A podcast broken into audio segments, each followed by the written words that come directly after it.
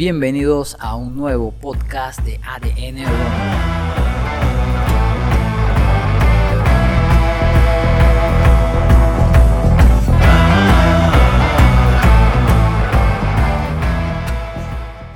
Saludos runners, como ustedes bien saben, a nivel mundial se han cancelado una gran cantidad de carreras, entre esas la maratón de Hamburgo en Alemania, en donde iba a participar el panameño Jorge Castelblanco, también en Portugal la media maratón de Lisboa, en donde iba a participar nuestra coterránea Rachel Aparicio, y solamente se mantiene en pie hasta el momento la maratón de Düsseldorf, también en Alemania, en donde Edwin Rodríguez tiene planificado participar. Nosotros estamos atentos a los comunicados de la organización a través de sus redes sociales a ver qué es lo que pasa eh, en Alemania. Aquí en Panamá, como ya ustedes saben, eh, los organizadores de carreras a nivel nacional también han emitido sus comunicados atendiendo pues la sugerencia del Ministerio de Salud en donde se busca evitar las aglomeraciones y por esa razón pues principalmente se han suspendido las carreras hasta nueva orden. También en ciclismo se han suspendido, en triatlón, así que es una medida pues que consideramos correcta, sobre todo para eh, apoyar los esfuerzos que se están haciendo en materia de control del contagio del coronavirus en nuestro país.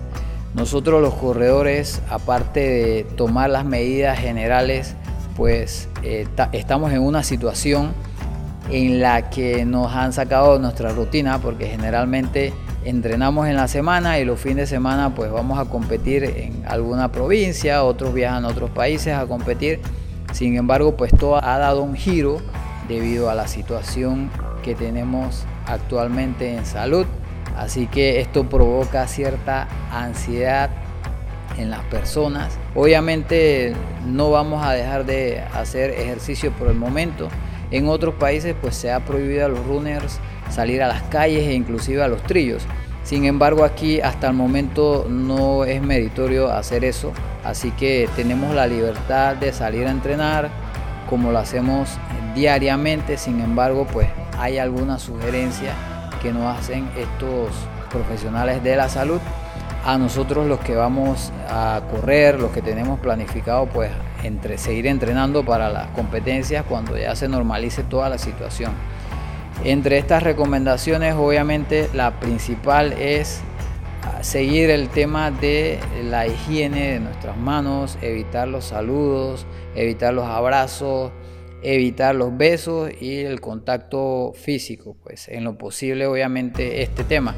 Y aquí es donde surge una situación, nosotros muchos participamos en grupos, grupos de corredores de 20, 30, 40 personas, entonces pues ante lo que está pasando no es muy recomendable, esa es la palabra, entrenar en grandes grupos. Obviamente cada uno trata de tomar las medidas que estén eh, a su disposición de la higiene y todo lo demás.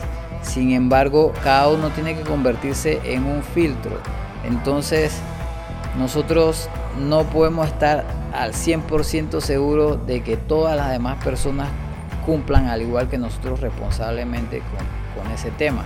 Entonces, pues aquí está una de las, de las principales razones por la cual los entrenamientos grupales no son tan recomendados en este momento porque he escuchado muchas opiniones que los corredores son personas fuertes, que tienen las defensas altas, etcétera, etcétera. Sin embargo, nosotros debemos pensar colectivamente y ciertamente un corredor que llegue a ser infectado por el coronavirus seguramente no va a tener ningún problema para salir de esa condición. Sin embargo, sí puede contagiar a una persona que sea vulnerable, como por ejemplo las personas de avanzada edad, personas, eh, los abuelos, las abuelas y esas personas que en caso de contagiarse sí pudieran tener complicaciones.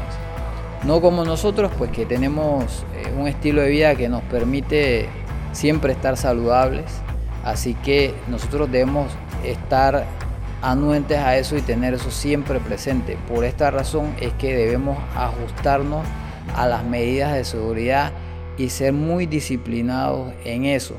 Como les mencionaba anteriormente, de eso depende que se controle rápidamente este brote en el país.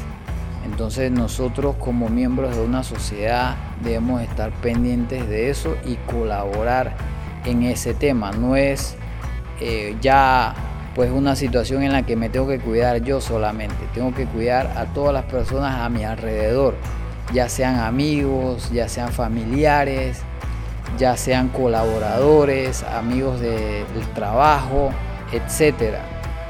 Entonces nosotros debemos pues poner de nuestra parte y debemos seguir pues al pie de la letra todas esas recomendaciones de higiene y demás.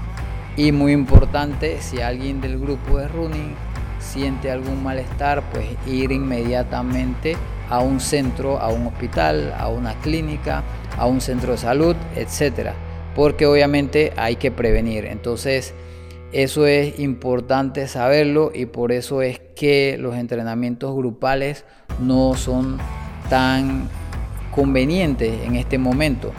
Si vemos en otros países, por lo menos en Perú, y también en Portugal estuve viendo equipos de running que han pausado eh, los entrenamientos grupales. Y obviamente cada persona se le indica que puede seguir haciendo su rutina de ejercicio pero con moderación. Esto es otro punto importante porque la moderación es la que nos va a permitir en la cantidad de ejercicio físico me refiero tener las defensas altas.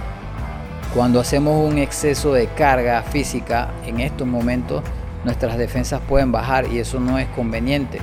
De todas formas, nosotros en general tenemos la buena costumbre de utilizar algún tipo de multivitaminas, de vitaminas y de suplementos que nos permiten compensar esas cargas.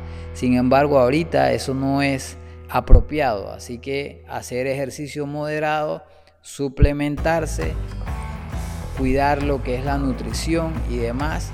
Así que de esa manera cada uno de nosotros se va a convertir en un filtro y va a evitar que una persona que sea más susceptible, que esté en un posible riesgo por su edad o por su condición de salud, sea afectada.